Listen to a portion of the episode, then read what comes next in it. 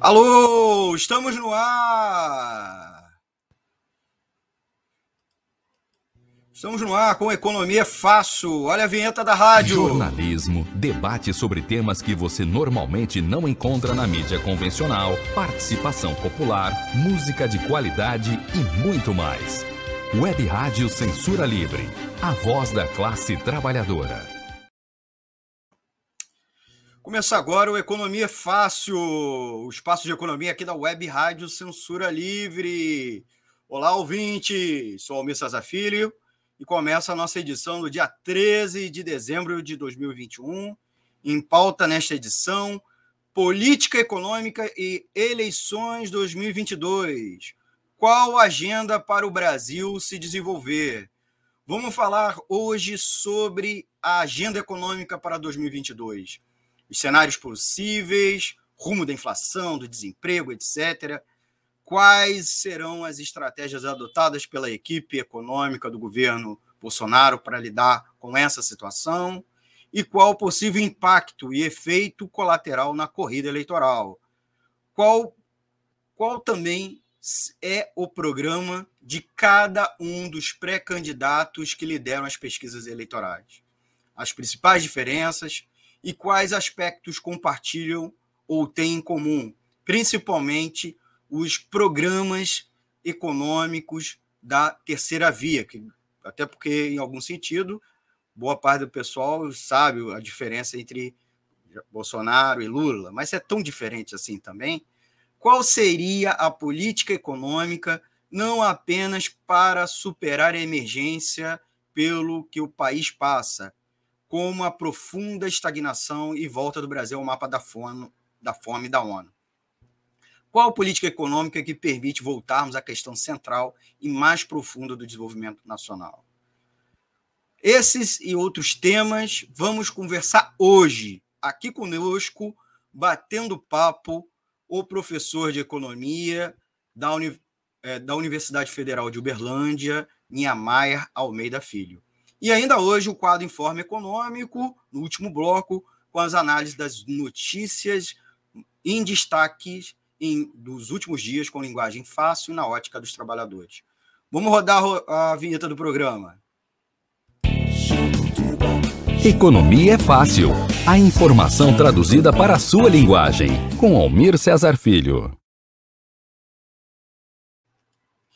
Aqui comigo, o professor Maia Almeida Filho, tratando o tema econômico mais importante que a gente separou aqui nessa, para tratar nessa edição.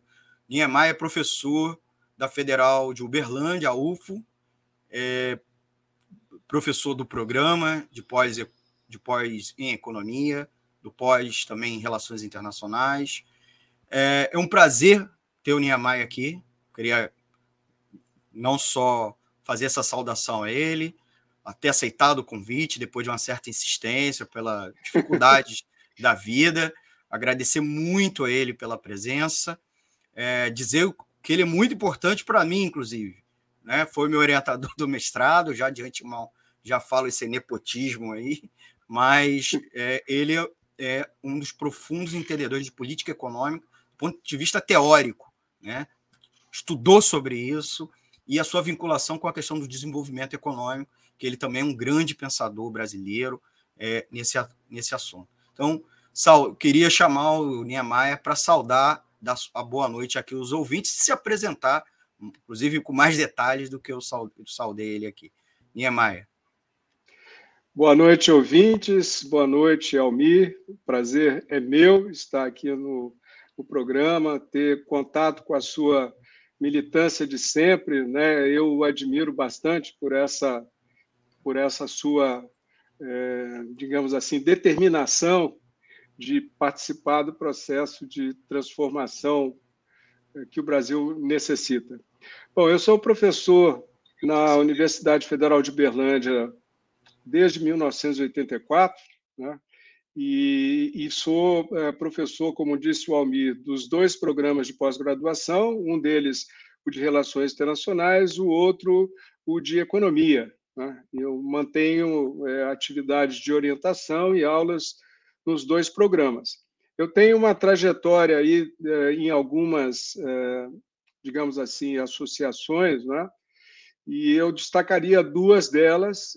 A primeira é a Sociedade Brasileira de Economia Política, eu fui presidente por duas gestões, e também eh, uma extensão dessa, dessa associação, que é a sociedade, é a CEPLA, né? a sigla é CEPLA, Sociedade Latino-Americana eh, para o Pensamento Crítico e Movimentos Sociais. Fui da direção dessa dessa associação latino-americana por dois anos.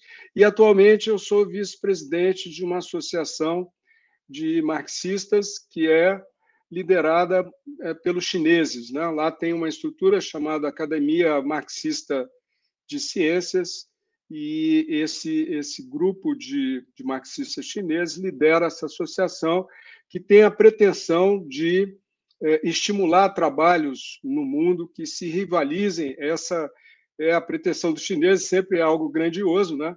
É, se rivalize a concessão do prêmio Nobel. Então, eles é, regularmente, agora a gente está em processo de seleção para os, premiados é, desse ano. Né? Então, essa é basicamente a minha atuação.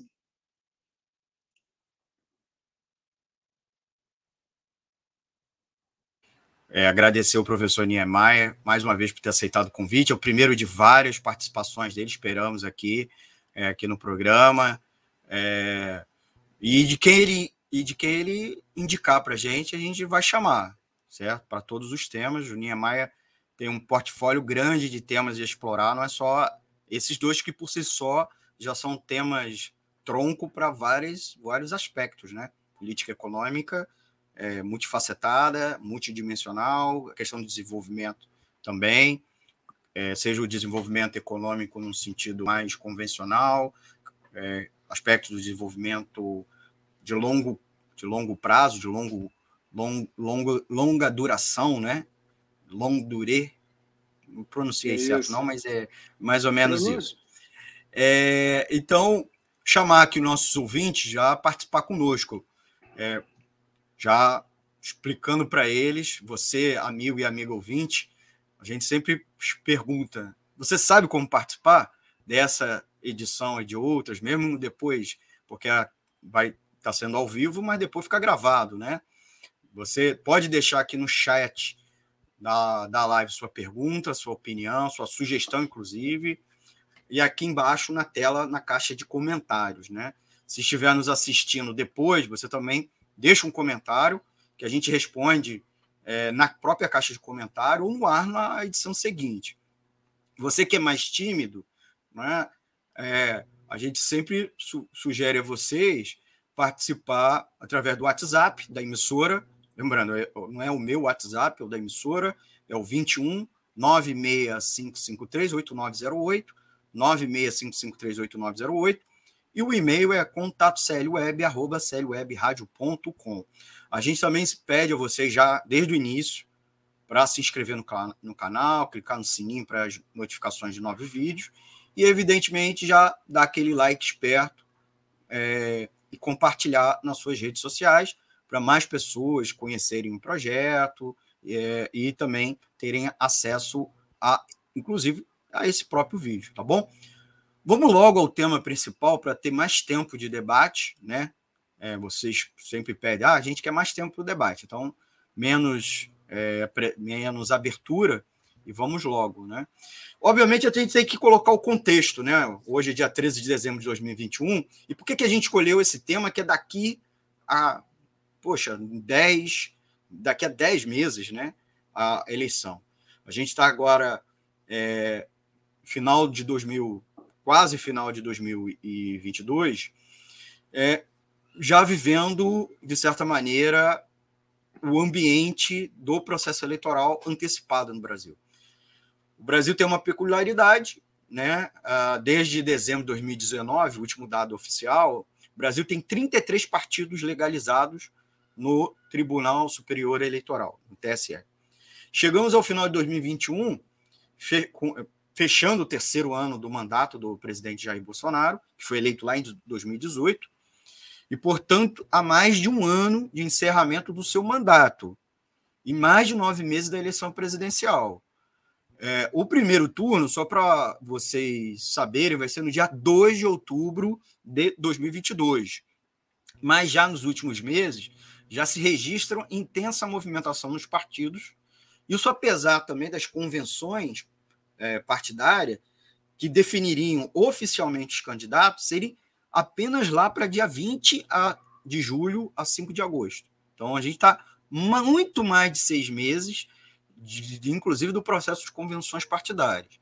Até o momento, eu consegui registrar aqui trazer para vocês 11 pré-candidatos, 11 pré-candidatos anunciados, que vão desde nomes relativamente conhecidos, né, como a própria Simone Tebet do MDB, mas que mal, não estão nem pontuando nas pesquisas, e não necessariamente as pesquisas incluíram nesse processo de pontuação, mas tem gente como a Simone Tebet destacou, destacou-se recentemente na CPI da Covid, mas não era muita expressão nacional.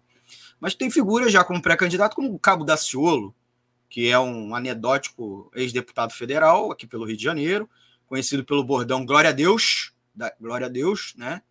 É, que foi muito crítico do Bolsonaro, continua sendo.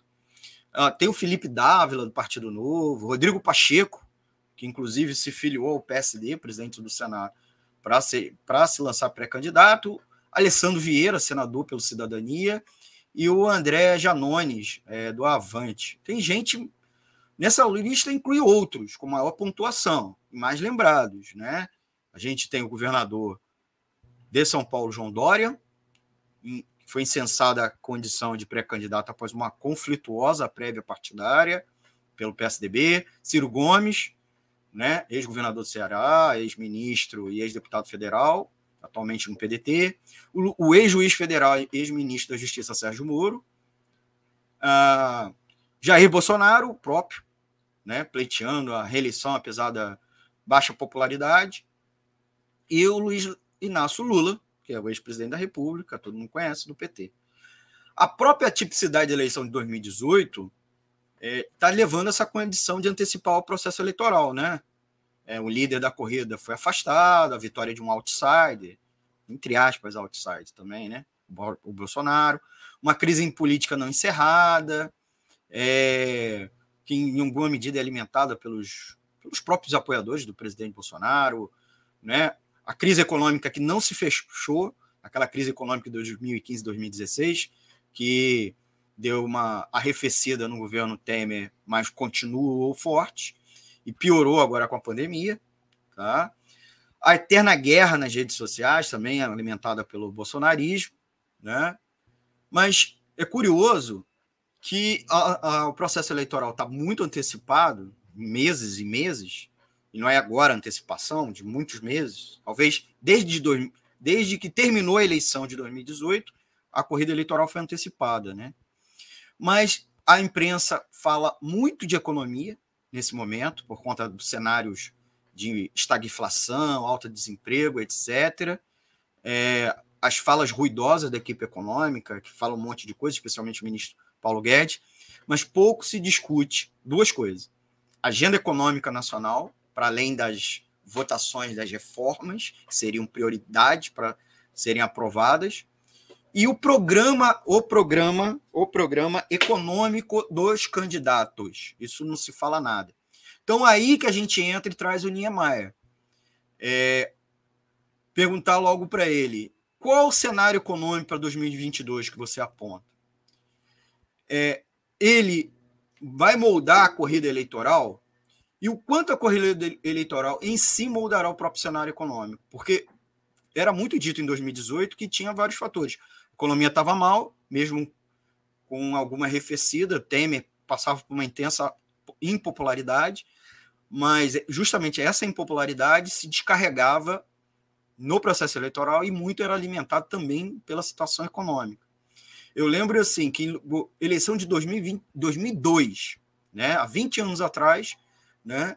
É, o dólar também tinha disparado naquele momento, o Brasil estava com uma, uma, uma, economia instável, isso muito contribuiu para que o candidato oficial, que era o José Serra, né, tivesse um resultado eleitoral muito aquém do que o governismo, o então governismo da PSDB apontava. Você acha que isso envolve, é, vai estar se relacionando? Né? Qual é o cenário que você é, avalia econômico e isso influencia a corrida eleitoral e o quanto a corrida eleitoral influencia o próprio cenário econômico, né, Maia? Já falei muito, muito, muito mesmo. Agora é você que fala. É, você, você, esse é um quadro bem complexo, né? Eu começar dizendo que a política econômica ela é politicamente determinada. As palavras são é, polissêmicas, né? Essa política pode significar uma coisa ou outra. Então, na, na primeira parte né, da, da frase, a política econômica, ela significa um conjunto de ações né, voltado para um determinado fim. Né? E ela é politicamente determinada porque são as forças políticas, os partidos, que disputam o poder do Estado, que, no fim das contas, estabelecem a política econômica. Então, sobre isso, né, o cenário é bastante fragmentado, porque na eleição de 2018, que o Almir é, aqui fez referência, havia uma expectativa daqueles que votaram, né, e, a, e a, essa é um traço característica, característico das democracias burguesas, a intervenção, digamos assim, do povo é feita apenas nos períodos eleitorais. Então, ali se imaginava que você teria dois temas fundamentais a nortear as ações do governo Bolsonaro. Um seria o ultraliberalismo do Paulo Guedes, né, o chamado posto Ipiranga, que seria o cara que se responsabilizaria pela economia, né? E, por outro lado, né, as ações pensadas é, pelo é, Bolsonaro, do ponto de vista dos costumes, né, alterações importantes, conservadoras e tal, que das quais talvez a gente pudesse destacar naquele momento da eleição a corrupção. Então, esses dois elementos foram é, balizadores e, evidentemente, todos sabemos aquilo que aconteceu de lá para cá. Nada disso foi feito. Então, assim, você, tem, você não tem, de fato, uma política econômica no sentido que eu falei primeiro, né? um conjunto de ações ordenados para um determinado fim, que exigiria, como disse o Almir, um, um projeto, projeto de governo. Não estou nem é, me estendendo ou me aprofundando para falar um projeto de nação, um projeto de governo, aquilo que o governo pretende fazer ao longo é, do seu mandato. Né? Então, como, como isso não existiu e o governo veio oscilando né, em torno dos temas de costume, em torno dos temas econômicos, é, a princípio, é, Jair Bolsonaro disse que não disputaria a reeleição, mas logo assim, em seis meses de governo, começou a atuar fortemente em favor é, de um segundo mandato. Então, ele veio, é, o Jair Bolsonaro, todos sabemos, não tem nenhuma característica de é, um ultraliberal. Aquilo foi uma acomodação de forças, foi um oportunismo eleitoral. Então, o que, que aconteceu? Né? É, o governo já vinha com uma política, digamos assim, errática, né? ou, ou fragmentada, e foi pego pela pandemia. A pandemia que, digamos, afetou a economia do mundo. Né? É interessante, se a gente não vai ter tempo de aprofundar, talvez numa outra oportunidade a gente fale. Eu até tenho uma, um PowerPoint que, se eu puder, eu mostro pelo menos rapidamente, mas ah, nós temos uma inserção da economia brasileira na economia mundial que ela vai acompanhando durante é, é, um período é, grande de tempo, dos anos 70 para frente, mais ou menos o crescimento da economia mundial. Né? E o que, que aconteceu? nesse período do governo Temer e do governo Bolsonaro, a economia brasileira descolou, ela começou a, digamos assim, crescer menos do que a economia do mundo. Né? Tem o período do milagre brasileiro que ela cresceu mais, mas tem o período recente que ela cresceu como a economia do mundo e agora está crescendo menos. Ora, o capitalismo, como ordem social, ele, ele se estabiliza no crescimento. Por que ele se estabiliza no crescimento? Porque é, não sei se posso usar essa expressão, depois o Almir explica se for necessário, porque o capital, né, que é a, a lógica do capital, que é, é, a lógica central, o coração dessa ordem social, é a lógica da expansão. Ele está sempre em processo de expansão. E quando essa expansão não ocorre ou diminui de nível, acirra-se a concorrência é, entre os capitais e muitas vezes ocorre né, uma há uma repercussão social, quer dizer, então, essa perda de dinamismo vai fazendo com que é, as empresas deixem de investir, criem uma conjuntura, está com um barulho forte, né? Não sei o que é esse barulho, né? É, faz aí parou, é, faz com que as empresas, né? É, se entrem em, em atrito, em defesa né, das suas fatias de renda. Então, esse cenário vai prevalecer no ano de 2022 e certamente vai ser a base da discussão é, principal, porque a, o dinamismo da economia tem repercussões sociais. Eu, eu gostaria de falar mais sobre isso, mas não quero me estender para não ficar, né, para não perder aí a, a referência do ritmo que, que o programa tem. Né? Então, em princípio, eu, eu falo só, só isso e depois a gente volta nesse ponto se, se for necessário. É, então, Niemeyer, é, segunda pergunta aqui pra, que a equipe trouxe, é, apesar da economia ser o tema central do noticiário brasileiro uh, e ser levado em consideração pelos coordenadores das pré-candidaturas, vemos pouco a mídia falar nos programas nos programas econômicos deles, né? A gente vê muito pouco citações. Né? Quais as propostas de política econômica você poderia apontar para a gente que os candidatos têm em comum, esses, pelo menos esses é, quatro, cinco principais candidatos, vamos colocar aqui Lula, Bolsonaro, Dória, Moro e Ciro. É, o que, que eles têm em comum, o que, que eles têm de diferente. É, você principalmente poderia apontar Lula, Lula e Bolsonaro, a diferença entre os dois, e que, que são os dois que lideram a corrida, os, os outros três estão muito atrás. Né? E quais as diferenças desses dois para a chamada terceira via. Né? Os outros três são colocados, são classificados como isso. O que, que você, o que, que você poderia apresentar aqui para os nossos ouvintes de elementos comuns e diferentes de maneira sintética? É, eu quando você me fez o convite para participar do programa, você, você falou sobre sobre esse que esse, esse esse esse tema ia ser discutido, né? E, e, e, eu concordo contigo, você tem pouca ênfase na discussão dos programas. Então, o que eu pensei em fazer, eu fiz um, uma arte, mas a gente não, não conseguiu é, é, é compartilhar a tela, né? Depois, numa segunda parte, eu vou. A gente tenta no segundo bloco é, botar no ar. A gente tenta fazer um segundo bloco para mostrar, assim, com uma figura, o que está acontecendo mas é, o Almir falou em 11 candidaturas, né? Então, não, teria sentido a gente ficar falando de cada uma delas. Então, o que, que, que eu fiz? Né?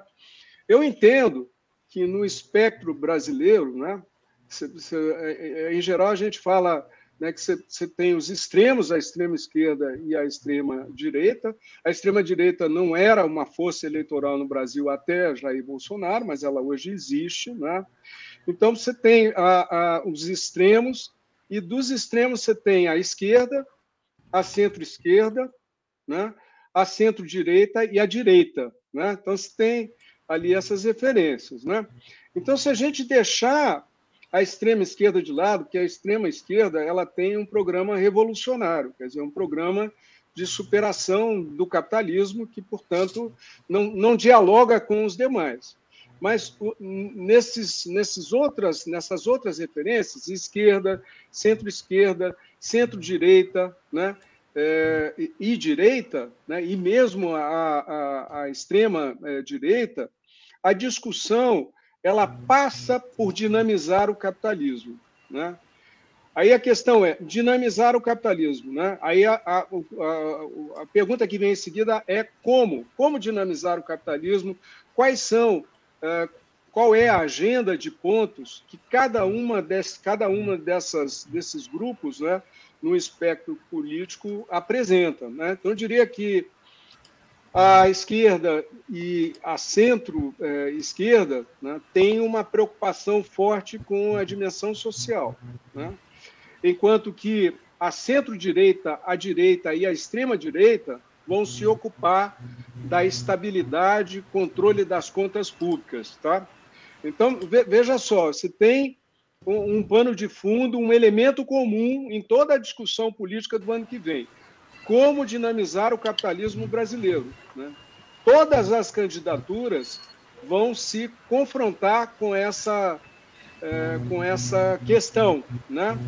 e uh, com, com as diferenças que eu apontei. Né? Então, o que, que seria interessante a gente tratar? Né? Pegar não cada um dos 11 candidatos, né? mas um pouco agrupá-los. Eu, eu entendo, Almir, que a gente não tem ainda uh, uma candidatura a presidente de esquerda. Eu diria que a candidatura do Lula é uma candidatura de centro-esquerda. Então a gente poderia pegar essas referências, centro-esquerda, que seria a candidatura do Lula, a, centro, a, a, a, a centro-direita, que seria a terceira via, né? e a direita, que é representado aí, talvez, por uma candidatura do Moro, né? que eu, eu acho que o Moro, na minha concepção, é direita, e o uh, Bolsonaro seria extrema-direita. Né? Então, eu colocaria nesse ponto e como elemento comum o dinamismo do capitalismo. Por enquanto é isso, Almir. É, é, eu, eu não gostaria de, de, de entrar em detalhes, porque quando a gente. Eu posso entrar em detalhes e tenho na, na apresentação, tá. mas a gente toma muito tempo para isso e os ouvintes vão ficar, talvez, é, cansados de eu ficar falando muito tempo. Então, eu preferiria responder alguma questão, alguma dúvida a esse respeito. É, então, Nia, mas vamos aproveitar, vamos ao nosso comercial, que aí é um tempo tá. para você me mandar o material, pelo menos botar na tela. Eu sei que boa parte da nossa audiência, inclusive, acompanha através do som, né? Ou pelo, pelos aplicativos, pelo site, ou até pelo podcast. Mas aí a gente pelo menos passa rápido para ilustrar o que você gostaria de falar. E aí a gente faz um comercial agora para a gente tentar é, compartilhar essa tela, né? Compartilhar. Uh, se não der tempo suficiente, a gente responde outras perguntas e volta a esse, a esse ponto. Pode ser? Então, Pode. Vamos, vamos fazer o seguinte: vamos ao nosso. A gente vai agora ao nosso comercial e a gente já volta com o segundo bloco do nosso programa Economia Fácil, aqui pela Web Rádio Censura Livre www.seriowebradio.com. É, a gente transmite também pelos aplicativos, uh, aplicativos de rádio on online. Aproveitar aqui, antes de ir para o comercial, e já também pedir para vocês se inscreverem aqui no canal. A gente está transmitindo tanto para o YouTube Facebook. E também nos seguir nas redes sociais, no nosso Twitter, arroba WR Censura Livre, Facebook, uma parcela está acompanhando pelo Facebook, mas a gente coloca aqui. Você pode nos seguir. É, pela nossa conta é arroba Web Rádio Censura Livre e o Instagram, Instagram é o arroba Rádio Censura Livre. A gente já volta, a gente vai para as nossas vinhetas das campanhas da rádio e já voltamos com o segundo bloco dessa edição da Economia Fácil do dia 13 de dezembro de 2022. Já voltamos. Jornalismo, debate sobre temas que você normalmente não encontra na mídia convencional, participação popular, música de qualidade e muito mais. Web Rádio Censura Livre, a voz da classe trabalhadora. Jornalismo, debate sobre temas que você normalmente não encontra na mídia convencional, participação popular, música de qualidade e muito mais. Web Rádio Censura Livre, a voz da classe trabalhadora. Para manter o projeto da Web Rádio Censura Livre de uma mídia alternativa, buscamos apoio financeiro mensal ou doações regulares dos ouvintes, de amigos e parceiros já que não recebemos recursos de grandes empresas, políticos ou partidos. Seja um apoiador regular e ouça o agradecimento no ar durante as edições dos nossos programas. Sua ajuda é muito importante para nós. Enviamos prestação de contas mensal aos nossos apoiadores. Temos uma vaquinha virtual permanente. Anote o endereço virtual apoia.se barra CL Web Rádio. apoia.se barra CL Web Rádio. Saiba mais sobre a emissora no WhatsApp 21 96553 8908. Web Rádio Censura Livre. A voz da classe trabalhadora. Acompanhe a programação da Web Rádio Censura Livre no site www.clwebradio.com, no aplicativo exclusivo para ouvir rádio no celular, tablet e Smart TV. A emissora também está no Rádiosnet, um dos maiores aplicativos para esta finalidade, na nossa página no Facebook e no canal da emissora no YouTube. Acesse o nosso canal escrevendo youtube.com barra C barra Censura Livre. Tudo junto. Inscreva-se no canal e acione o sininho para receber as notificações de novos vídeos. Web Rádio Censura Livre.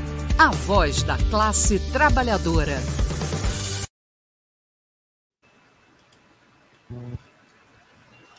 Tornar o serviço público mais eficiente? Sim Buscar o aperfeiçoamento técnico e profissional dos servidores? Sim. Permitir que políticos e seus indicados tenham ainda mais poder na administração pública? Não.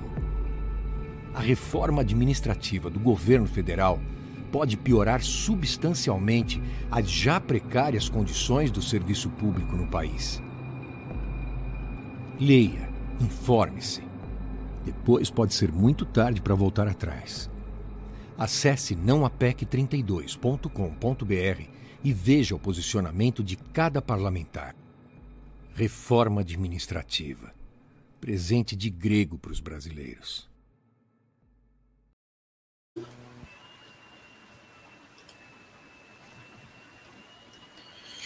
Voltamos com Economia Fácil, edição do dia 13 de dezembro de 2021, nossa antepenúltima edição desse ano conversando com o professor Niemeyer Almeida Filho.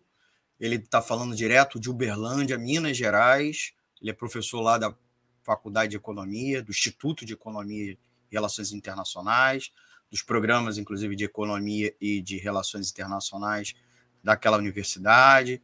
Professor renomado, ex-dirigente de várias entidades é, profissionais e acadêmicas de economia e pessoa que eu admiro muito e um pesquisador ávido sobre a questão da política econômica e do desenvolvimento econômico, que é o tema por excelência que a gente está tratando hoje. Apesar de estar debatendo cenários para 2022, tanto cenários é, econômicos de maneira geral, a gente também quer tratar a agenda econômica. Quais são os principais temas é, prementes naquele, na, na, possivelmente no ano que vem, inclusive os programas eleitorais. O programa eleitoral dos principais pré-candidatos, pelo menos, que, é, que estão já na disputa eleitoral, no processo eleitoral que está antecipado. É, a gente já chama nossos amigos e nossas amigas ouvintes que perderam o começo da perderam o começo, voltar lá, voltar lá, pode voltar não tem problema. Ou assistir depois a íntegra da live, que tá, vai ficar salva no YouTube da Web Rádio Censura Livre, como também na nossa página do Facebook. E no final a gente vai subir o áudio né, como podcast. Procura a gente no Spotify, Google Podcast e Anchor, né? Você pode procurar a gente nos principais agregadores que a gente vai estar tá lá, tá bom? Nós vamos para mais uma pergunta a gente está tá tentando. É, vai, a gente vai botar algumas telas, o professor é, enviou para mim, ainda não chegou aqui, tá, professor? sei se mandou para o e-mail certo, né? almircesarfilho.gmail.com. Esse é meu e-mail pessoal. Pessoal aí. É, é não estou não, é. conseguindo enviar para ele, ele devolve. Mas tudo bem, a gente. Está devolvendo? É, às vezes é pelo sei... tamanho do arquivo, às vezes o é, tem mais de 8 mega. Ixi. Capaz de ter. É, Mas eu, é, eu pensei de. Não, a gente é, prossegue, a gente compartilhar ainda tenta. a tela, né? É, mas você não consegue compartilhar, né? Não, né? É, não. Se você quiser, você pode enviar uma imagem por vez, que eu subo aqui também, tá? Uma imagem. Niemeyer, posso então é, para a próxima que pergunta gente... que a gente separou para você? Claro, claro. Vamos ah. deixar isso de lado e, e senão a gente vai Não. complicar o andamento do, do programa, tá?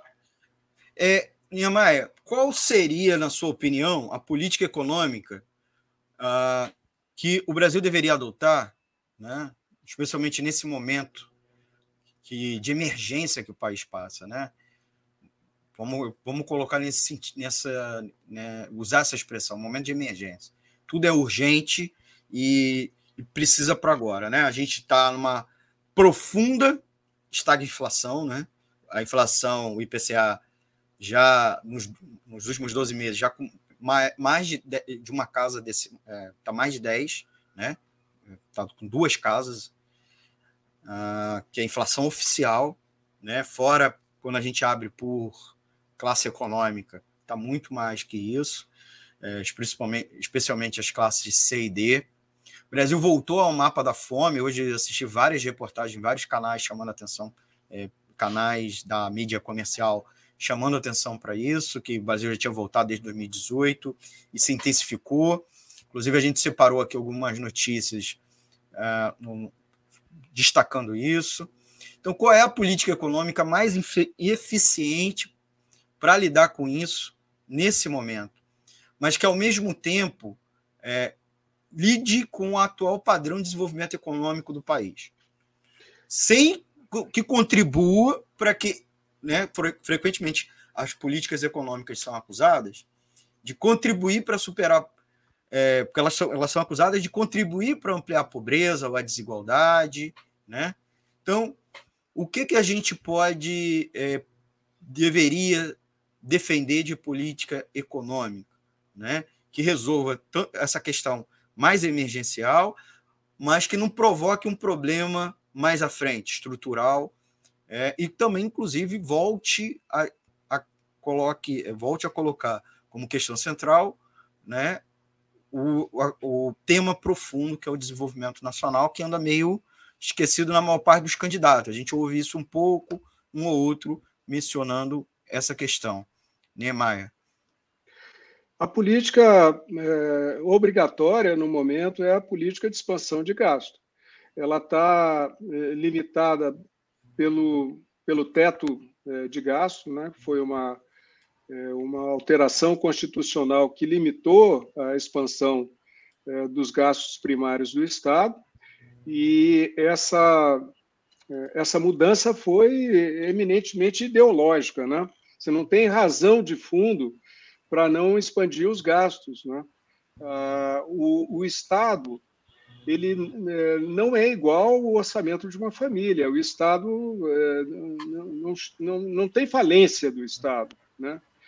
Por que isso? Porque o Estado brasileiro ele emite uma moeda nacional e os gastos no Brasil eles são regulados é, para que só tenha é, expressão monetária na moeda nacional.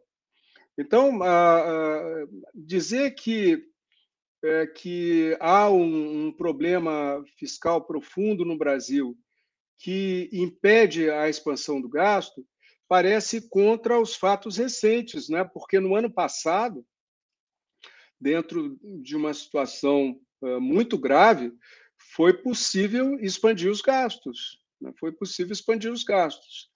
Qual é a, a, a, lógica da política econômica em vigor?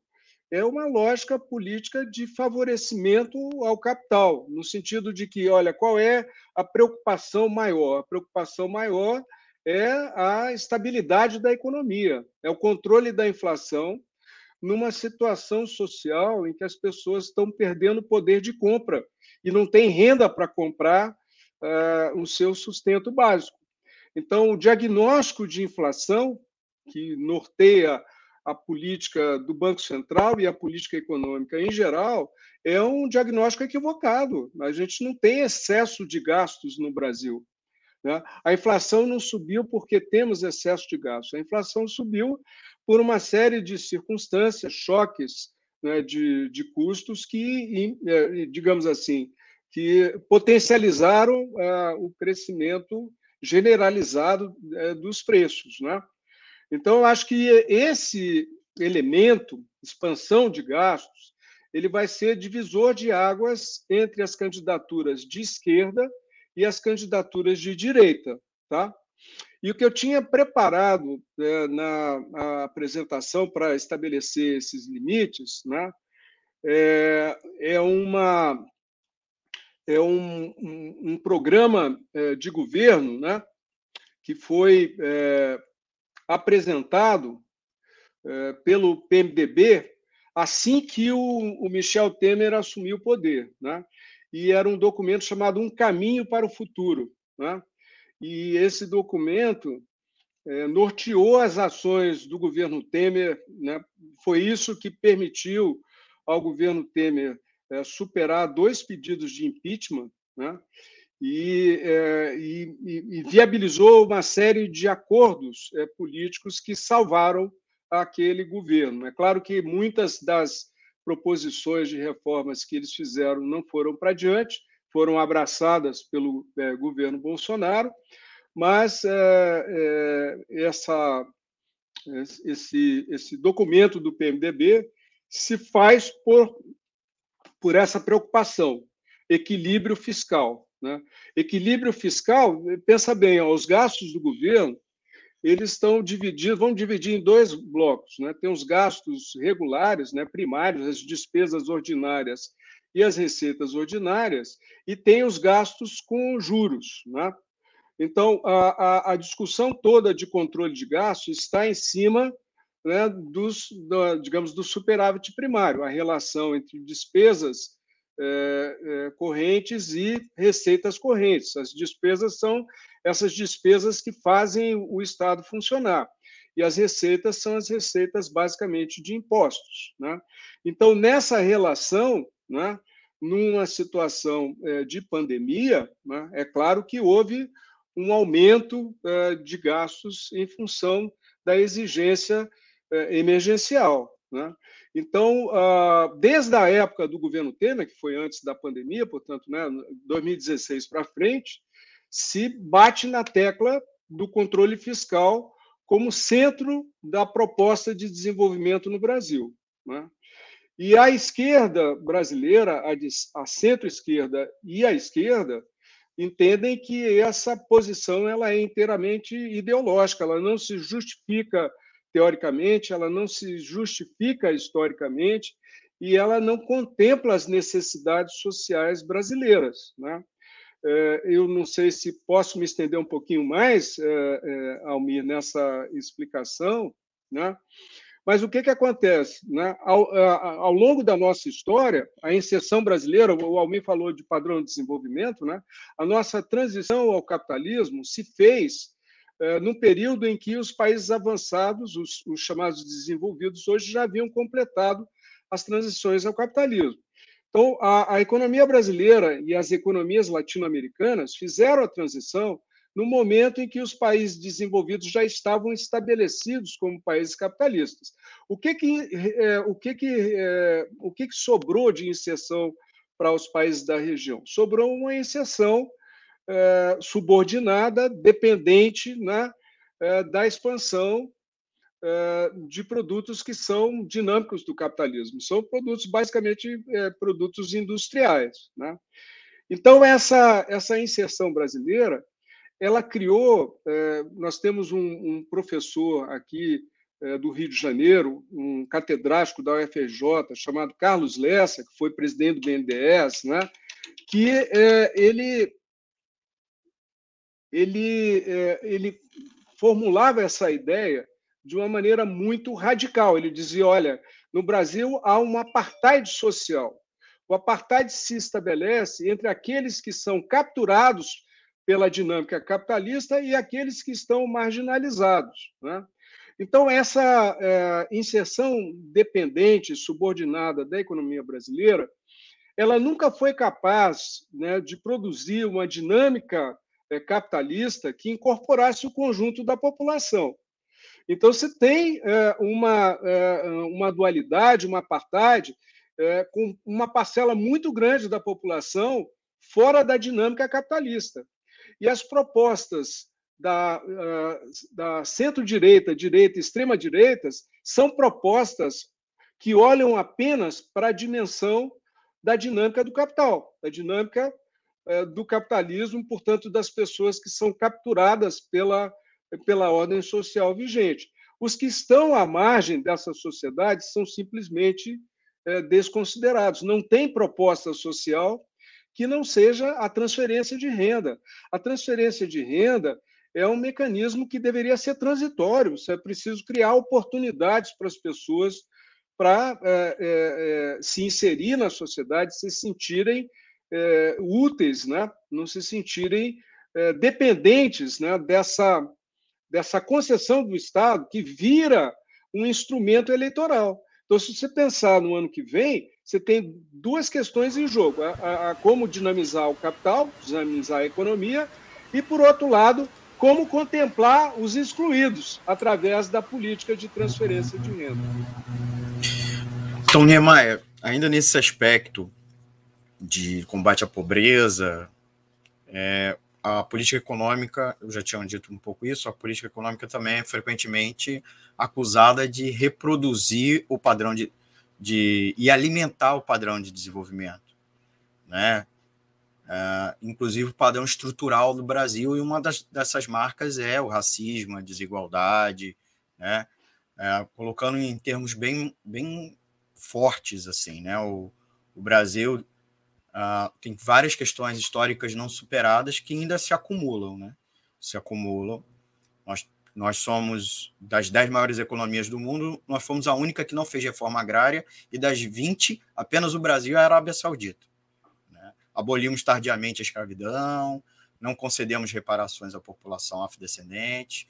É um exemplo grosso, é, que chamou a atenção dos últimos, nas últimas semanas foi uma pesquisa mostrando, inclusive, que o negro com doutorado recebe 36% menos que um branco com doutorado.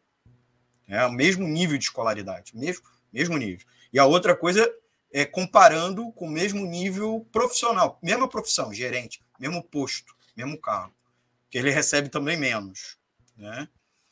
Ah, então, as políticas são muito. As políticas econômicas são acusadas, inclusive pela direita, que abraçou, de certa maneira, o liberalismo, o ultraliberalismo, de beneficiar os ricos, os campeões nacionais, os, oligo, os oligopólios, o capitalismo de compadrinho, alimentar a desigualdade, né, concentrar a prosperidade para alguns, é, não resolver, em, em algum sentido, essas questões, né? Justiça tributária, porque consegue isenções para empresas. É isso, inclusive, é a alegação. Não vamos entrar é, que tipo de isenção, se há um problema sobre a forma ou não. Essa é a acusação, é, inclusive, da própria direita, né, que abraçou isso. Então, como fazer uma política econômica que, ao mesmo tempo, mexa, mude é, a estrutura do país, né, é, não só atue no conjuntural, mas é, não alimente o estrutural, não continue a preservar o estrutural.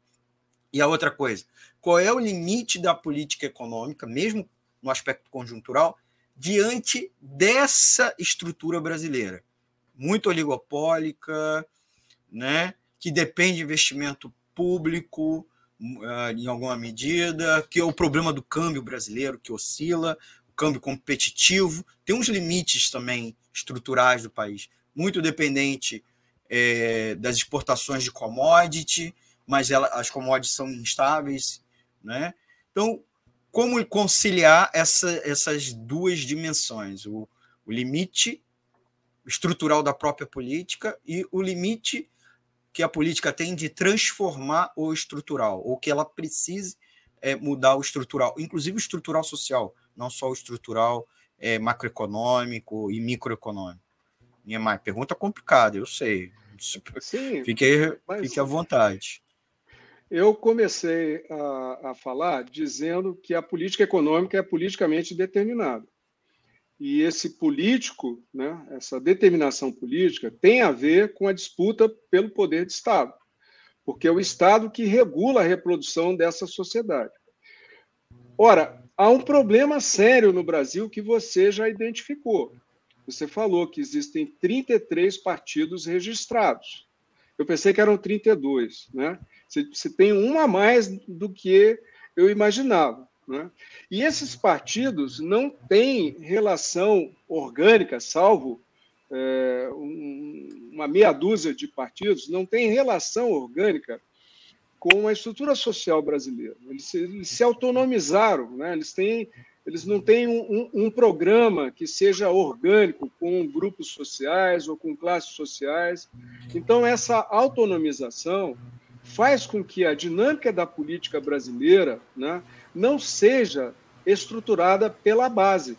Quer dizer, ela não é estruturada pelo confronto de visões de futuro né, dos das várias forças sociais.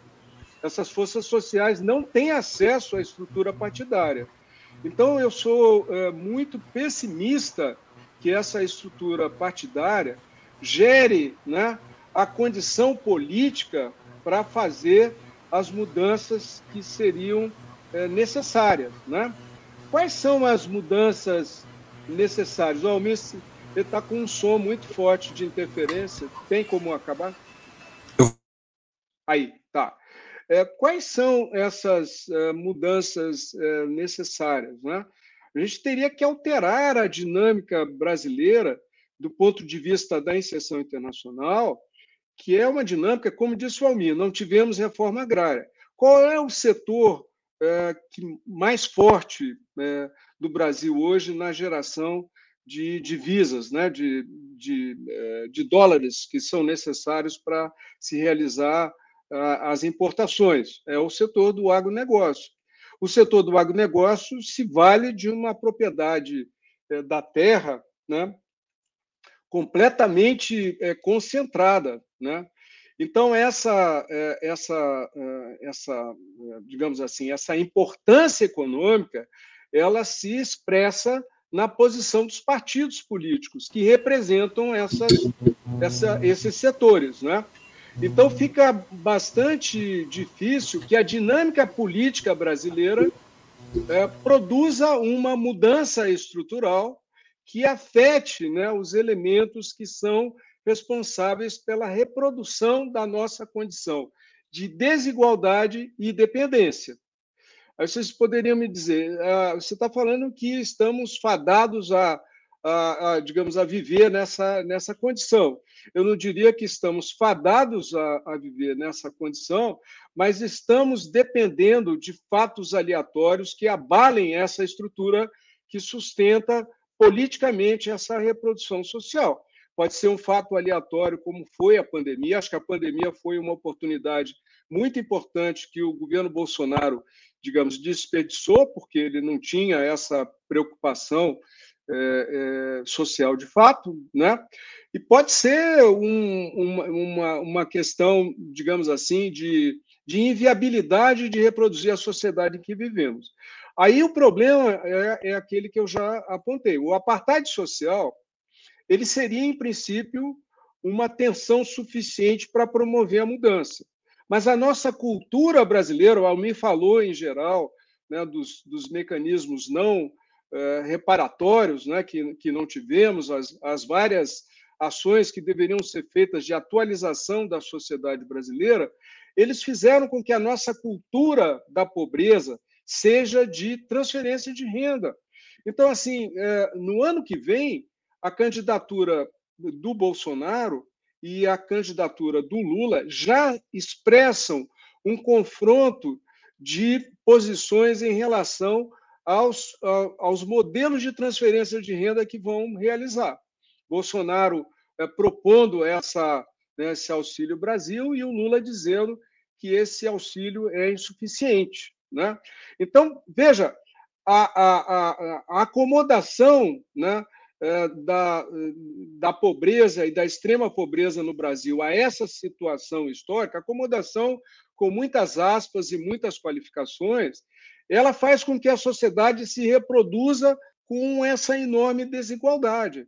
Alguma coisa tem que abalar essas estruturas, essas placas tectônicas, né, de modo a viabilizar um processo de mudança. Eu não acredito que a dinâmica político-partidária venha a produzir esse efeito, porque a gente tem uma, uh, nos últimos, sei lá, 30 anos, né, nós temos montado uma base partidária de apoio aos governos que ela tem variações na margem, ela tem basicamente os mesmos partidos que se uh, que vão se sobrevivendo na estrutura de governo com algumas alterações de liderança. Então, sou, sou pessimista, Almir, nesse, nesse aspecto. Estamos conversando com Niamai Almeida Filho, professor da Universidade Federal de Uberlândia, professor de Economia, da graduação e da pós, é, grande pesquisador sobre a questão da política econômica e também do desenvolvimento nacional. Por isso mesmo que a gente chamou ele aqui para participar aqui com a gente. O tempo nosso está acabando, né, Maia? Eu queria pedir desculpa. Eu tenho tempo Sim. ainda para mais uma pergunta, estourando tudo, mas eu tenho okay. que preservar essa pergunta e tentar fazer uma clipagem com uma outra. É, tem vários fatores com que a política econômica é limitada, do ponto de vista, inclusive, da estrutura nacional, falando, né, que é o limite da política econômica. Um outro limite da política econômica é a inserção do país na economia mundial, na economia global, né, no mercado global. É, ainda mais uh, a própria inserção em si, pauta de exportações, pauta de importação, composição das empresas de capital nacional ou não. O Brasil, inclusive, tá, é, se acelerou o fenômeno do, da desnacionalização. Muitas grandes empresas brasileiras estão sendo, foram compradas, já foram compradas por fundos de investimento internacional, por outras empresas. É, nós temos um outro fenômeno acontecendo de desindustrialização, que é as multinacionais estão saindo do país, fechando as suas plantas, né? Saindo não, elas continuam vendendo aqui, mas as plantas industriais não estão mais aqui, né? Tivemos aí vários uhum. casos recentes, uh, Ford, Samsung, tivemos casos que nos abismaram, né? Porque nem se sabia que a empresa estaria pelo menos no país, passando por dificuldades, coisas é, do gênero. E tem a própria questão, assim, é, a saída das empresas, estão também lidada a um outro problema, né? A desindustrialização brasileira, né? Os dados, inclusive, do peso do setor industrial no PIB vem diminuindo bastante, os investimentos na indústria vêm diminuindo, mas contraditoriamente o mundo passa por uma espécie de nova revolução industrial, né? Se fala muito de indústria 4.0, se fala da emissão zero de carbono, tem a questão também do desenvolvimento sustentável, ambientalmente sustentável, tem as empresas com essa preocupação no mundo todo, fazendo investimentos nessa linha. Isso por um lado. Por outro, é, a gente vive num mundo um intenso conflito diplomático, comerciais, né? A gente tá, viveu aí o governo Trump, uma guerra comercial Estados Unidos-China, que agora é, mesmo que tenha dado, dado uma arrefecida comercialmente, mas do ponto de vista, inclusive, militar, ganhou uma escalada, né? Uma conflito, um pré-conflito em Taiwan, um pré-conflito muito quente com a Ucrânia, com a, associado com a Rússia. Então, há conflitos e tensões diplomáticas, inclusive pré-conflitos militares no mundo. Né? A China disputa a hegemonia mundial, e isso, inclusive, nos mercados, e aí o, o bolsonarismo, por exemplo, transformou a China aqui numa espécie de demônio interno, junto com a esquerda, junto com os LGBTs, é, e tem a ver com essa temor global da, com relação à China e também com a Rússia. Então, como lidar a questão do desenvolvimento econômico nesse contexto de disputa, ao mesmo tempo de inserção, né? Brasil exportador de commodities muito intensa, é proprietário de algumas marcas globais de, de commodities alimentares, mas ao outro tempo, por outro tempo, por outro lado, exporta também muito in natura, né? Uh, com todos os problemas associados a isso, a gente está vendo aí com relação à carne sendo exportada para a China, uma dificuldade de, de vender, finalizar as compras lá por conta de embargo, e você ficar na mão dela. Então, como conciliar isso, né? É a questão da política de desenvolvimento num contexto de inserção mundial no mercado global, que inclui indústria, tecnologia, por um lado, por outro, geopolítica. Bom, Almir, do ponto de vista é, da economia global, estou falando da economia global é, em termos de dinâmica capitalista, né? Então, essa economia ela, ela se desenvolveu de modo a criar uma engrenagem global. Então, a gente tem essa, essa tendência de olhar a economia global a partir da ótica do sistema interestatal. Né? Então, pensar assim que a economia global ela é a soma das economias nacionais. Né? Essa é uma forma de ver, quer dizer, os estados nacionais têm jurisdição dentro dos seus territórios. Mas há uma outra forma de ver isso, que é uh, o movimento do próprio capital, a dinâmica dos mercados, né? Dos investimentos, das grandes empresas e tudo mais. Então, o que, que acontece? A economia brasileira faz parte dessa engrenagem a, essa engrenagem, como você mesmo chamou atenção, ela é fruto de um período histórico largo, né? é, é, é fruto da nossa da, da, configuração do capitalismo no Brasil e da relação desse capitalismo com o capitalismo é, global. Né? Então, nós temos é, possibilidades de alterar essa inserção? A resposta é sim, a gente assistiu a um, eh, está assistindo né, o milagre chinês, né, é, que num período aí de pensarmos aí 78 para cá, né, é, são é, 43 anos, né, o horizonte normal de, de pensamento estratégico chinês é de 50 anos, estão mais ou menos nessa nessa conta, né? E então a, a, a dimensão estrutural ela exige né, uma, é, uma reiteração de políticas de transformação.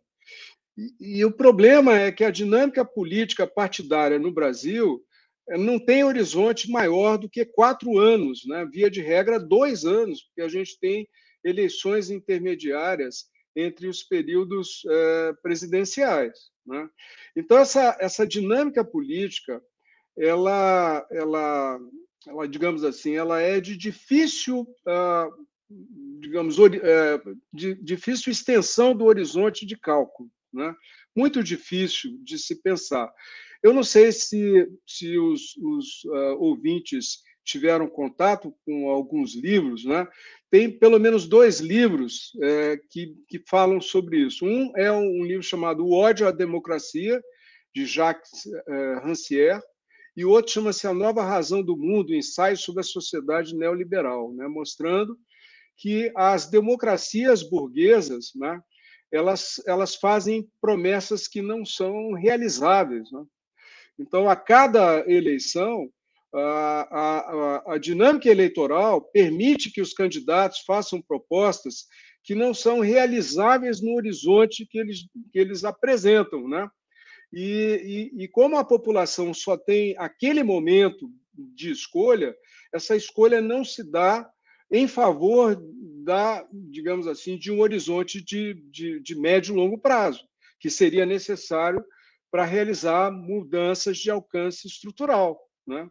Então, isso, Almir, com o que eu já havia falado antes, nos joga numa vala de reprodução da condição social e econômica do Brasil, né? de difícil rompimento. A minha expectativa é que no ano que vem nenhum projeto seja colocado na mesa, porque a, a, a discussão está em desqualificar o outro candidato, muito menos do que propor ações de médio e longo prazo que tratem desses dois problemas. O problema que você identificou, né? O problema colocado no âmbito do desenvolvimento econômico e o problema colocado no âmbito social. Essas duas dimensões exigem ações de médio e longo prazo. O que é médio e longo prazo? No mínimo 10 e melhor que seja 20 anos, o período de uma geração. Né? A gente não consegue é, soldar essas, essa, essas ações, chegar a um acordo sobre elas, porque a dinâmica partidária, como eu disse, é uma dinâmica distorcida, ela não tem relação orgânica com as questões, né, com os interesses colocados pela estrutura social. Então, eu não sei, desculpa, eu não sei é, como né, apontar um caminho é, de mudança que seja feita por dentro da ordem, né? por dentro da ordem. Como também não sei é, como apontar um caminho fora da ordem, porque eu não acredito na revolução, você sabe, na revolução é, isolada. Né? É, essa foi a preocupação do stalinismo. Né? O stalinismo pensava que seria possível se configurar o comunismo é, num determinado país. Né? Até a Segunda Guerra Mundial, ele pensava que isso era possível, né? é, que era a posição é, contrária ao do Trotsky, que pensava que a revolução tinha que ser necessariamente é, global. Né? Então, essa, é, eu não acredito que a revolução esteja em curso no Brasil, porque a base social revolucionária não está capturada por isso, porque está vivendo dos programas de transferência de renda.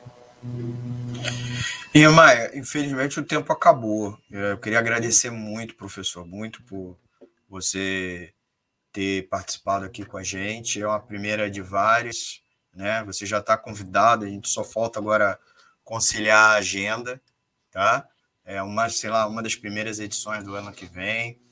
E fazermos isso periodicamente, quando, quando você quiser, para explorar, continuar explorando esses temas, mas dissecando um a um. Sim, também eu acho que é mais fácil. Mais fácil, é, Almir, tratar, tratar dos temas assim mais aprofundado, sem né, pegar o, o quadro geral, que é bem difícil é. Né, de capturar. Então, você já está convidado, quem você quiser também, a gente estabelecer essa ponte, essa parceria é, contigo, seguirmos em frente. É, foi um prazer convidar nossos ouvintes que pegaram a audiência flutua muito, né?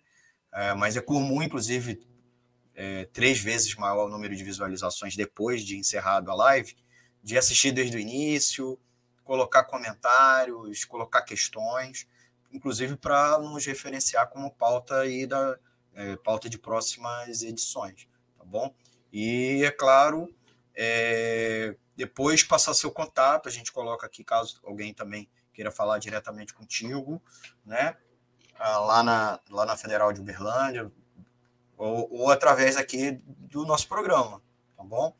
E aí, é, pedir muito aos ouvintes, antes da gente encerrar o bloco, para dar o like, né? É, e compartilhar. Quem estiver assistindo e gostando, dá o like. O like é uma forma de educar os algoritmos, a gente sempre fala isso, permite é, mais conteúdo da, do, da, do Economia Fácil, conteúdo da Web Rádio Censura Livre, como também conteúdos similares, sejam oferecidos para você e para outras pessoas. É, então, dê seu like, não esqueça de dar seu like. É, e também comentar, porque o comentar, o engajamento também ajuda bastante é, com relação aos algoritmos, além do mais, referenciar a gente é, com relação à proposta de pauta. Niemeyer, um, um abraço a você. Quer mandar um abraço para alguém? Né? Mandar Sim, um eu gostaria de, de, de, agradecer a, a, oportunidade de participar aqui com os ouvintes é, do programa. Eu estou à disposição para vir em outras oportunidades, pegando, como né, nós, nós conversamos aqui ao vivo, né, temas mais, é, é, digamos assim, mais delimitados, né?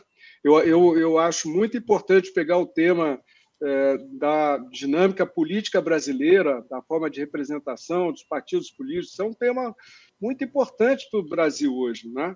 Então, eu gostaria de agradecer essa oportunidade, saudar aí os, os ouvintes e desejar a todos é, uma boa noite. Tá certo? Um abraço. Gente, vocês ouviram o Niamai Almeida Filho, professor da Universidade Federal de Uberlândia. Agradecer muito ele pela participação. A gente vai encerrar agora a nossa entrevista. A gente vai para um intervalo para as campanhas da Web Rádio Censura Livre. Depois voltamos com o terceiro e último bloco, com o informe econômico, os destaques no noticiário econômico analisados na sua linguagem, na ótica do trabalhador e da trabalhadora. Tá bom?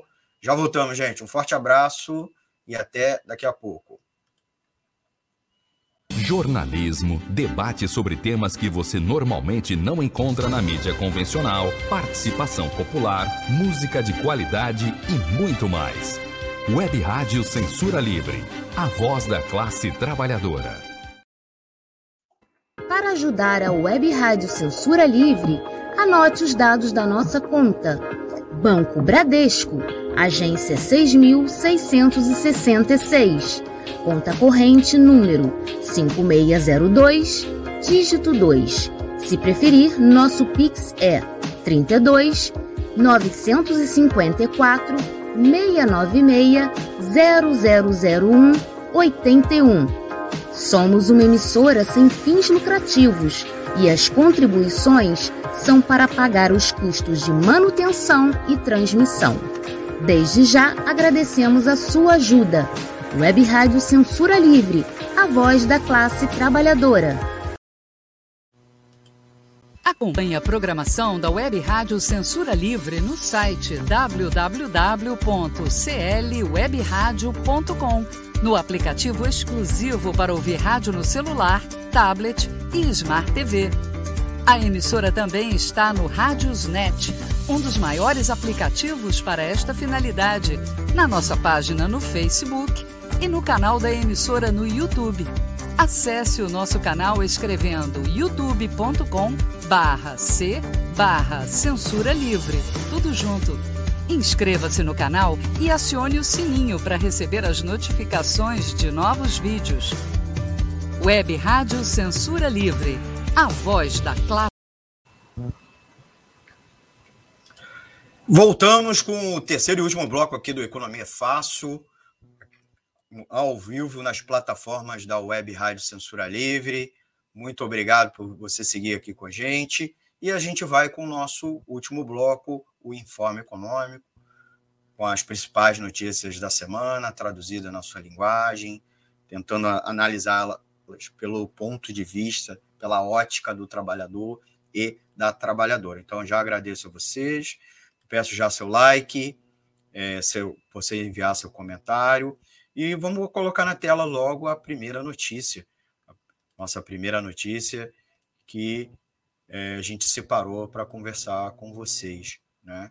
Nós vamos falar sobre a estagnação no consumo de carne, proteína, pro, e de todas as proteínas, não só a carne bovina, né? quando a gente fala carne, boa parte das regiões do Brasil, a gente já sabe que está se referindo principalmente à carne bovina, mas o termo não é só isso. Né?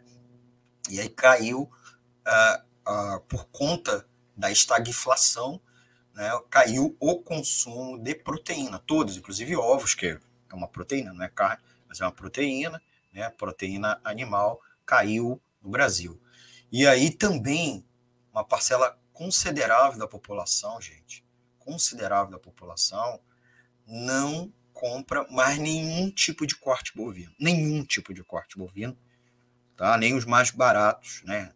As ditas carnes de segunda, os, aqueles cortes que o brasileiro, que eram mais baratos, não estão consumindo também. Então, trazer essa notícia, essa notícia, ela confirma várias outras que a gente já trouxe ao longo das semanas e dos meses, né? A gente já tinha falado aqui com relação à queda é, nas vendas de carne por conta da alta do preço. Agora, casada com a questão da perda da renda, então é isso, há uma inflação e há uma queda na renda e no, de, também por si e também de desemprego, então por isso é, a gente está chamando aqui de estagflação, produz uma queda no consumo, justamente esse casamento triste, né? O Bolsonaro fala tanto de casar usa a palavra casar como parábola para explicar várias coisas, a gente está colocando aqui. Então, há uma escalada no custo de vida no Brasil, que é, é ela é sentida aqui, mas também no mundo todo, é por conta a uma, uma alta na inflação no mundo todo, mas o Brasil é, nem se compara. Esse é o problema-chave. Inclusive, ele vem utilizando sempre o recurso de comparar a inflação brasileira ou dizer que a inflação brasileira é parte dessa inflação global. É verdade, mas a inflação brasileira é muito mais grave está acontecendo, né? Então, é, a gente, inclusive, tem a, maior média, uh, se a gente comparar 80 outros países, né? Uh, aqui a disparada nos preços foi muito intensa, muito mais intensa que o restante do mundo, e também está associada a uma desvalorização da moeda nacional frente ao dólar. Né? O real perdeu muito valor, né? o dólar aumentou muito. Há também questões de incerteza fiscal, crise institucional, que impactam porque alguns agentes acabam elevando seus preços nessa tentativa de compensar. Há a alta internacional, apesar dos produtos serem produzidos aqui, não serem importados, mas as empresas querem vender aqui a preços internacionais. Então é uma situação muito complicada e, e isso foi medido com mais delicadeza pela Barry, BAR Internacional, que é, BARE, desculpe, que ouviu mais de mil pessoas durante o mês de novembro, fez uma pesquisa qualitativa e que levantou, inclusive, que 76% do brasile dos brasileiros estão consumindo é, proteínas de menor valor. Tá? É, carnes nobres, como picanha, filé mignon, já não aparecem no prato da maioria dos entrevistados, 75% e 73%, respectivamente. Enquanto, inclusive, 67% da população alegaram que não compram mais outros cortes de carne de boi. E aí o frango passou a ser a, a fonte mais consumida pela população, né? É a proteína mais consumida, 57%, seguindo do ovo, 19%. O peixe, com exceção do salmão, está é, tá em 15% das preferências. É, a gente está vendo, inclusive, a maior parte dos peixes muito mais barato que a carne bovina, em alguns casos é, é, pareado com cortes de frango, né? exceção é o salmão ou outro peixe. É, cortes menos nobres de boi, 14% de preferência, esse é o caso da, de carnes ditas, entre aspas, de segunda, né? E o porco, 6% da preferência. Já o consumo de filé mignon, atualmente representa apenas 1% de todas as proteínas é, consumidas no Brasil, e picanha e salmão sequer alcançaram esse é, percentual, só para a gente colocar aqui, né? A pesquisa ainda revelou que 89% dos entrevistados deixaram de consumir produtos e serviços por causa da alta dos preços. Os segmentos mais afetados foram, por exemplo, viagens e vestuário, que a gente, em outras pesquisas, a gente já tinha apontado aqui, né? É, 69% dos, dos ouvintes falaram que deixaram de consumir viagens e vestuário. Entretenimento, 68% cortou gastos com cinema, shows e teatro. Então, é um outro desafio para a recuperação desse setor, desse segmento, com é, a flexibilização das medidas de isolamento social. Outro destaque é que as pessoas trocaram de residência. Olha só, trocaram de residência para economizar. Entre 30% afirmaram morar de aluguel e 40% precisaram ou pretenderam, pretendem se mudar devido ao reajuste dos valores. Então, as pessoas mudaram hábitos de consumo buscando produtos mais baratos, é, mesmo que quando retornaram antigos hábitos, eles estão fazendo isso para estocar itens em promoções. Eu sou isso. Por exemplo, eu consumo algumas marcas de café que são um pouco mais é, sofisticadas, é, mas não são nem de luxo, mas eu compro, vejo uma promoção e estou estocando. E fica, inclusive, essa dica. E nem é uma dica, porque as pessoas já estão fazendo isso, né? Até mesmo eu também com alguns cortes de proteína animal estou fazendo isso. Então, é uma dica que já está sendo praticada. E, assim, mais da metade dos brasileiros, 51%, declararam que passaram a adotar essa prática. Então, para vocês verem a situação é, nesse momento, tá bom? Então, essa é a nossa primeira notícia. Vamos nossa, a nossa segunda, nossa segunda notícia. Mais da metade dos empregados fazem bico para complementar a renda. Então, o problema não é só o desemprego, que era uma coisa que a gente está falando. E Bolsonaro vive falando: ah, o brasileiro tem que aceitar menos direitos ou até um salário menor para estar tá empregado. Não é verdade que isso produza um resultado positivo e mais da metade das pessoas que estão com o emprego, carteira assinada ou não, mas que estão com emprego, estão fazendo atividades complementares para gerar renda complementar à renda é, principal desse emprego. E a falta de reajuste salarial é um dos motivos que levam a população a buscar ganhos alternativos, porque houve queda na renda, ou a, renda está estagnada, mas houve o aumento generalizado dos preços. Então, a renda do brasileiro não dá mais conta para o consumo que as famílias tinham. Então, tá aí a nossa segunda notícia. Vamos traduzir isso aqui em números, tá bom? É, que nos chamam bastante atenção. Esse levantamento a, analisou o impacto da inflação no país, especialmente associada à falta de reajuste salarial, como um dos motivos que buscam a população buscar o que a gente chama de ganhos alternativos. Então, é o cara que tem um emprego e aí está fazendo comida para comida para vender fora, está é, tá com emprego e está dirigindo Uber, está com emprego e está é, fazendo serviço de entrega, tanto no carro quanto de moto. Então, ter um emprego no Brasil atualmente pode ser, inclusive, considerado um privilégio por muitos. Mas estar nessa condição não é um sinal, não é um sinal de tranquilidade financeira. Então, para conseguir sobreviver, 60% dos brasileiros empregados fazem algum tipo de bico para complementar a renda. É o que revelou também a pesquisa do, da Barra International, que ouviu, como eu disse na notícia anterior, mais de mil pessoas, né? 1.053 pessoas em novembro, para entender o impacto da inflação no consumo e no dia a dia. Então, esse segundo aspecto da notícia eu acho muito importante, porque em vários portais essa, essa, pesquisa está sendo divulgada de maneira picada. Então, a gente trouxe já duas, né? É, eu, inclusive, me informei bastante com, novamente, eu sempre recomendo o jornal Monitor Mercantil, que é um dos principais jornais é, de finanças e economia do país, mais independente que todos os outros. Eu tive, inclusive, tivemos aqui o privilégio de conversar com o seu editor, seu chefe de redação, né, o Marcos de Oliveira. E aí, nessa pesquisa, ao todo, 76% dos entrevistados é, afirmaram que estão empregados, sendo que mais da metade, 56%, não tiveram qualquer reajuste salarial esse ano. E aí, gente, já para concluir, paralelamente, houve um crescimento dos bicos entre as pessoas empregadas, né? E também o crescimento do que a gente chama de trabalhadores freelance, né? Que são aqueles tra trabalhadores que é, que só fazem bicos, né? Estão só trabalhando de bico. E isso porque elas entendem, inclusive, é, que os empregos, quando elas conseguem empregos, o salário é tão baixo que não, que está muito aquém hoje do consumo que as famílias entendem como um padrão mínimo.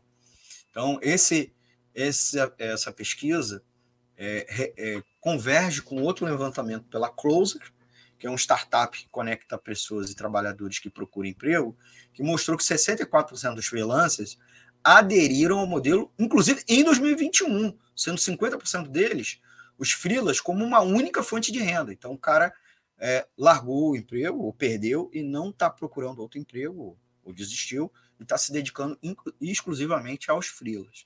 Né? E muitos atribuem esse cenário à pandemia. Mas não é verdade porque vínculos mais flexíveis de trabalho já eram tendência, já eram tendência antes do começo do vírus, antes da chegada do vírus aqui é, no país, antes da chegada da, da, da pandemia de Covid-19.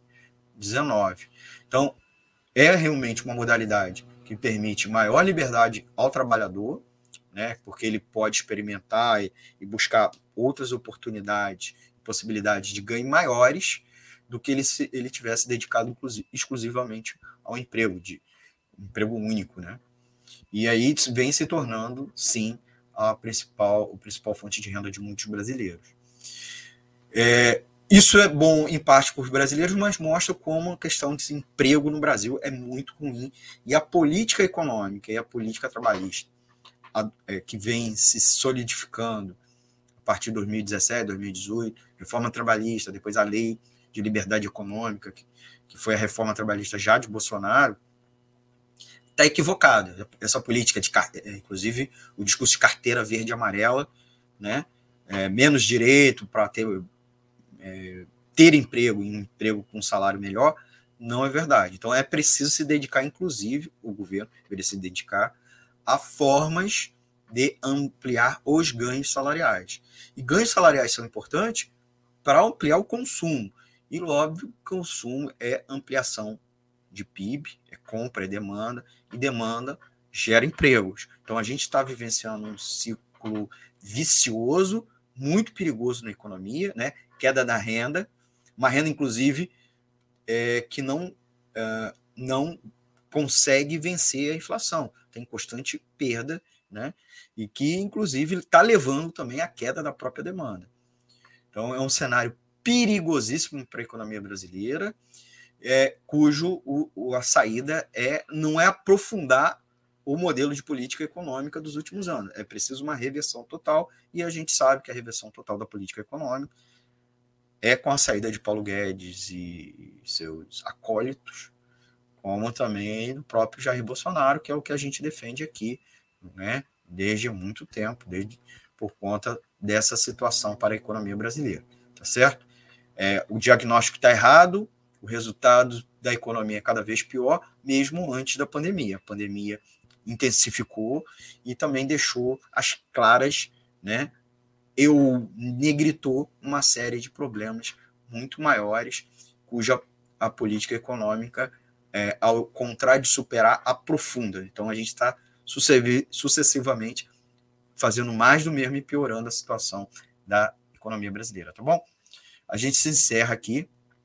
Queria agradecer muito a vocês é, pelo apoio. A gente vai fazer, é, a gente encerra o nosso informe econômico com os destaques do noticiário econômico do, dos últimos dias.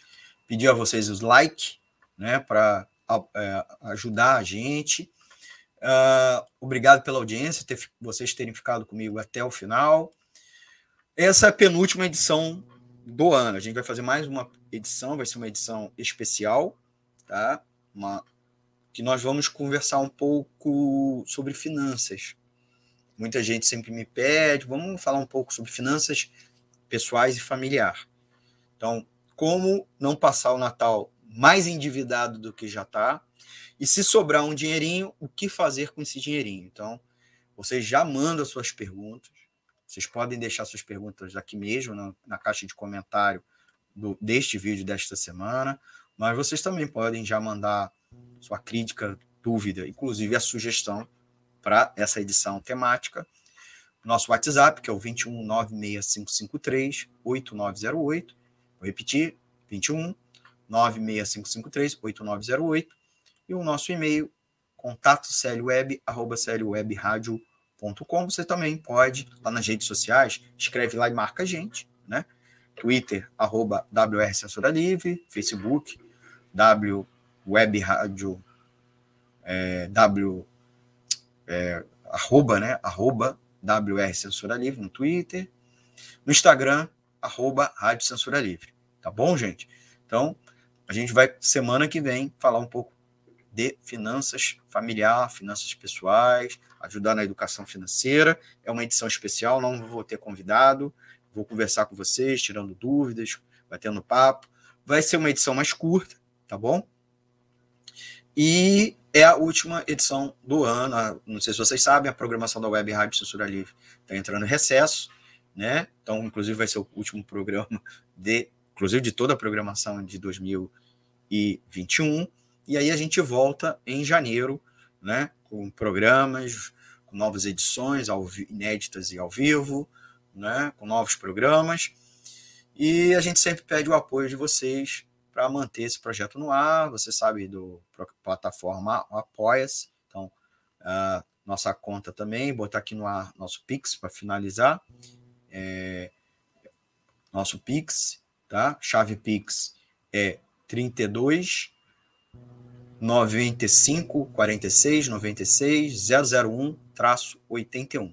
Essa é a chave Pix para manter o nosso projeto mais independente, falando aquilo que a mídia comercial e uma parte, inclusive, da mídia alternativa também não fala. Então, então fica esse chamado a vocês apoiarem, a vocês contribuírem com temas, então interagir conosco aqui da Web Rádio Censura Livre. Muito obrigado, gente, e até a próxima edição do Economia é Fácil aqui da Web Rádio Censura Livre. Tchau, tchau, gente.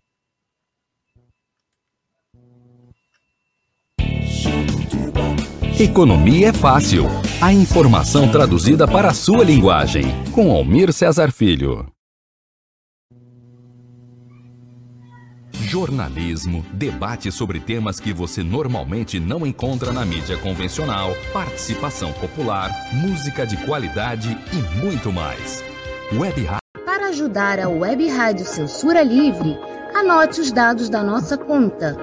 Banco Bradesco agência 6666, conta corrente número 5602, dígito 2. Se preferir, nosso Pix é 32 954 696 0001 81. Somos uma emissora sem fins lucrativos e as contribuições